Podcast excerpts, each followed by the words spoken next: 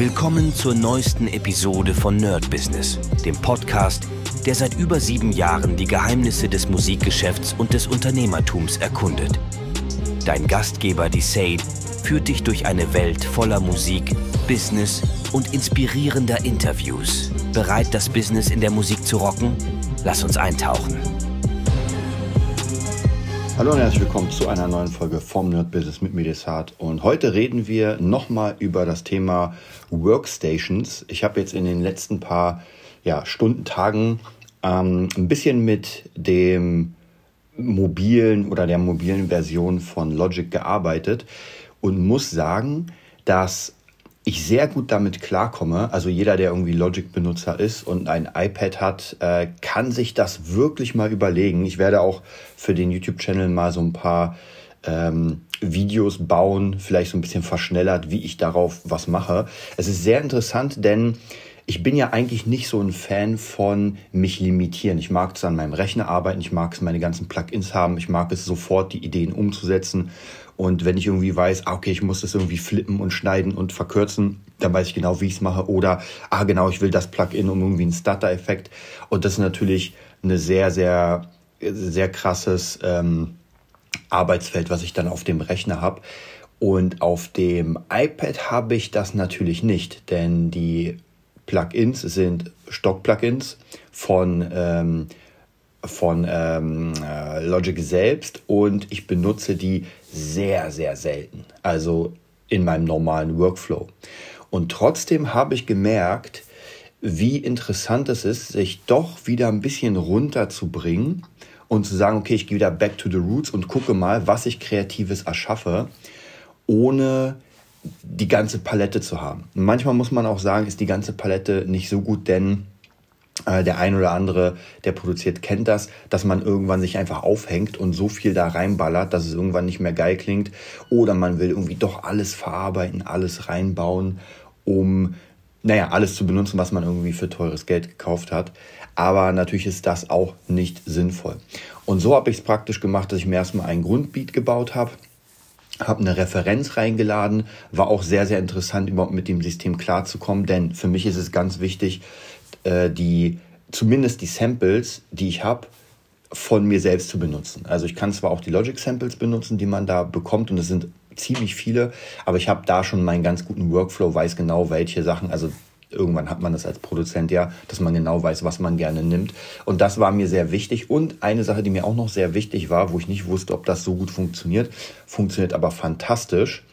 Und zwar MIDIs reinladen. Also man kann sogar in diese ähm, App-Version von Logic ganz normale MIDI-Informationen reinladen oder MIDI-Packs und damit arbeiten. Und das ist natürlich sehr, sehr cool.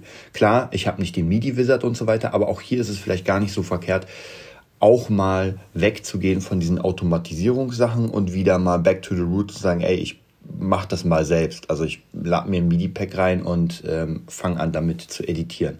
Also auf jeden Fall auch das hat sehr gut geklappt. Hier als kleiner Tipp, ähm, denn ich musste das ein bisschen suchen tatsächlich.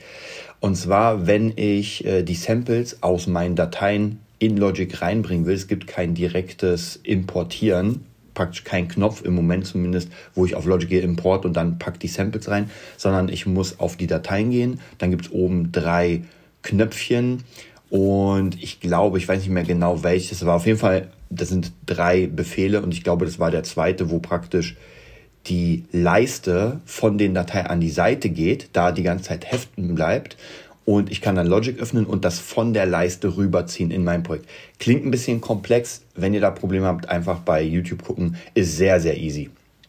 Ähm, und auch noch eine wichtige Sache, die nochmal als kleiner Tipp ist, das hatte ich schon mal, und zwar will ich gerne ein MIDI-Keyboard anschließen an Logic, und zwar, oder besser gesagt an das iPad, und zwar ein kleineres, natürlich so ein, ja, also ich habe so ein äh, Nano, Nano Studio, weiß ich gar nicht, wie es heißt, es war so ein ähm, Bluetooth-Gerät und immer wenn ich es anschließe, dann sagt er mir, dieses Ding hat oder verbraucht zu viel Strom. Und ich hatte das schon mal und habe es irgendwie gelöst, habe dann wieder vergessen, wie es geht.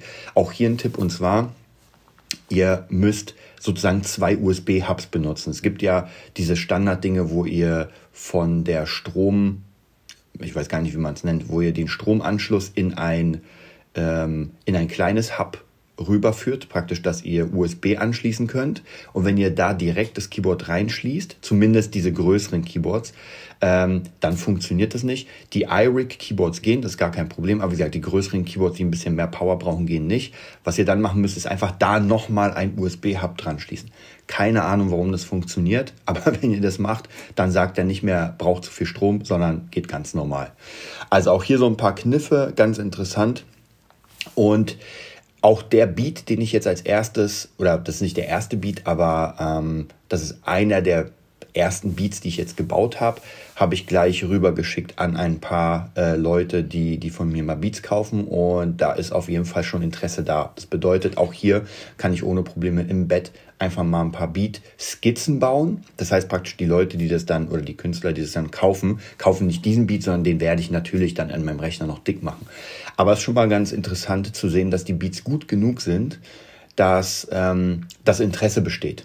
Nicht, dass ich das verschicke und die Leute sagen, oh, das geht ja gar nicht, klingt scheiße und äh, ist nicht cool, sondern ist cool, klingt noch nicht so, wie es klingen soll, aber es ist ganz oft so, dass ich Demos und Skizzen verschicke, die erstmal noch so ein bisschen rough klingen, damit ich sehe, wer Interesse hat und ob ich das dann zu Ende machen soll oder nicht.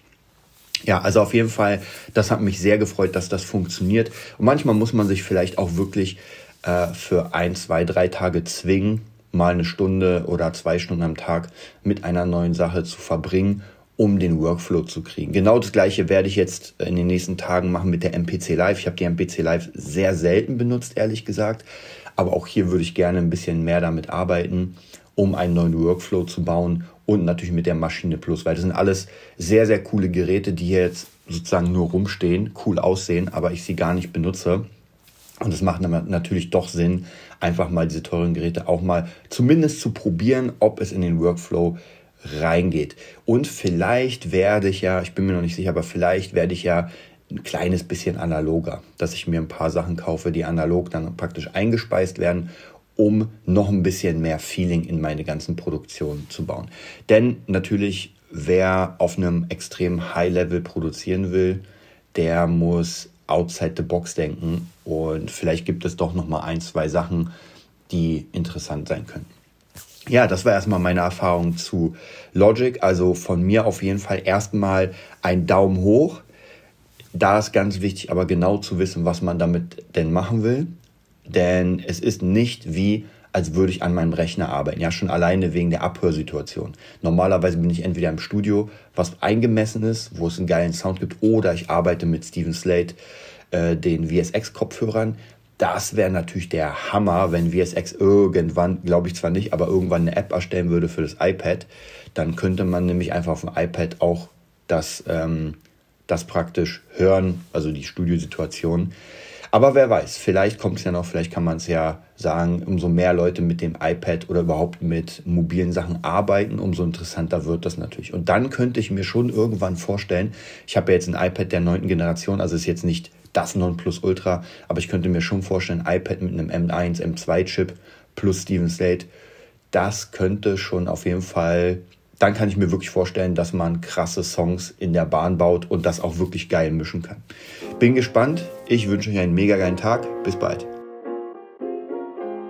Das war's für heute bei Nerd Business, dem Podcast, der dir zeigt, wie du in der Musikbranche durchstartest. Wir hoffen, du hast wertvolle Einblicke gewonnen und Inspiration für deine eigene Reise gefunden. Vielen Dank, dass du dabei warst. Vergiss nicht, uns zu abonnieren und mit deinen Freunden zu teilen. Bis zur nächsten Episode. Stay tuned and keep rockin'.